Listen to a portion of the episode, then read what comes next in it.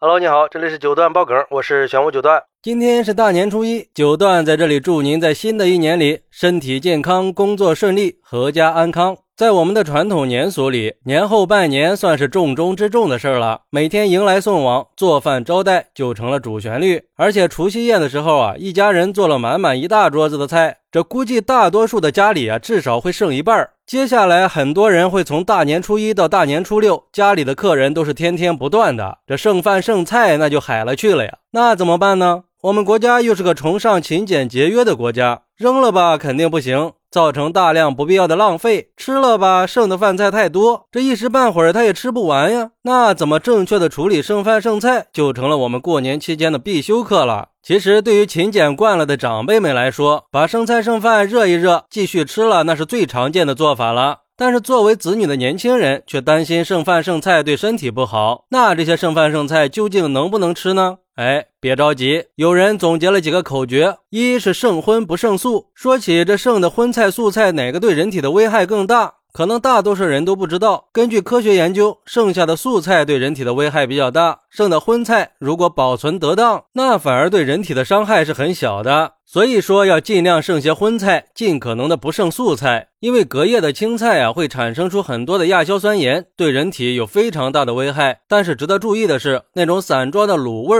是要当天吃完的，不可以隔夜。曾经有食品专家提醒过，这种熟食卤味啊，即使放在冰箱里，也是不保险的。二是剩肉不剩鱼。第一个，我们说剩下荤菜，那当然也就包括各种海鲜了，比如说鱼虾蟹贝这些海鲜，那就要剩肉不剩鱼了，要尽量把各种鱼虾蟹贝海鲜类的菜全部吃光，剩下各种鸡鸭鹅猪牛羊肉的这些，因为各种鱼虾海鲜隔夜以后容易产生代白质降解物，会损伤肝肾功能，也很容易引起肠胃问题。三是分成小份再保存，吃的时候加热要充分。保存剩饭剩菜的时候还要注意，可不能把菜一股脑的往冰箱里一搁就万事大吉了。应该把剩饭剩菜啊分成一次能吃完的小份儿，装进保鲜袋里，再冷藏或者冷冻。吃的时候一次拿出一份儿，也最大程度的避免了反反复复吃剩饭剩菜了。还要注意，剩饭剩菜一定要充分加热，避免出现一些不必要的肠胃问题。四、馒头包子要冷冻，吃剩的馒头包子这些发酵类的面食，一定要注意不能放冰箱冷藏。要用保鲜袋装好以后，放在冷冻室里面保存。因为不管是馒头还是包子，暄软的口感，它来自于揉面过程中产生的面筋。冷藏可以加速面筋老化，再吃的时候口感会大打折扣。而冷冻可以最大程度的保存住面筋。五、隔夜的银耳、木耳、蘑菇这些，不管是野生的还是人工栽培的，都很容易残留更多的硝酸盐。煮熟以后，在细菌的分解作用下，硝酸盐会还原成亚硝酸盐。所以说这些东西如果隔夜了，最好还是忍痛扔掉吧。六，剩饭剩菜最好在两天之内吃完，毕竟对于剩饭剩菜来说，冰箱只是起到了抑菌作用，它并不能杀菌，细菌还是会慢慢的滋生增长的。这些剩饭剩菜一般在两天以内还可以吃，但是一旦超过了两天，最好倒掉。如果是放在冷冻柜里的剩饭菜，一般也建议一周以内吃完。最后一点就是要定期清洁冰箱。很多人家里的冰箱都没有定期清洁，各种细菌，尤其是大肠杆菌，会在这种湿冷的环境里滋生。如果吃了这种食物，细菌就会入侵肠胃，引发肠胃炎。所以说，一般三个月左右，冰箱就要做一次大扫除。其实我家每年过年都是这样的，经常吃剩饭剩菜。我一般都是提前准备一些容量比较小的保鲜盒，把剩菜分类装进保鲜盒里，再整整齐齐的落在冰箱里。一般豆制品和海鲜这些最容易变质的东西，我都会选择在当天把它吃完。水分含量比较低的炸丸子这些东西，相对来说没有那么容易变质，可以放在冰箱比较靠外、温度相对比较高的地方。剩的一些果汁饮料。可以放在冰箱门的地方。不过吧，我还是想建议各位，尽量是吃多少做多少吧。毕竟是大过年的，应该没有人愿意吃剩饭剩菜吧？如果实在是剩下了，那也要妥善的保存，下次吃的时候也要充分加热，一般也不会出现什么问题。但是如果剩菜的时间比较长了，或者是感觉储存不当的，那就尽量不要吃了。我们还是要以健康为主嘛。好，那你还有哪些处理剩饭剩菜的小妙招呢？快来评论区分享一下吧！我在评论区等你，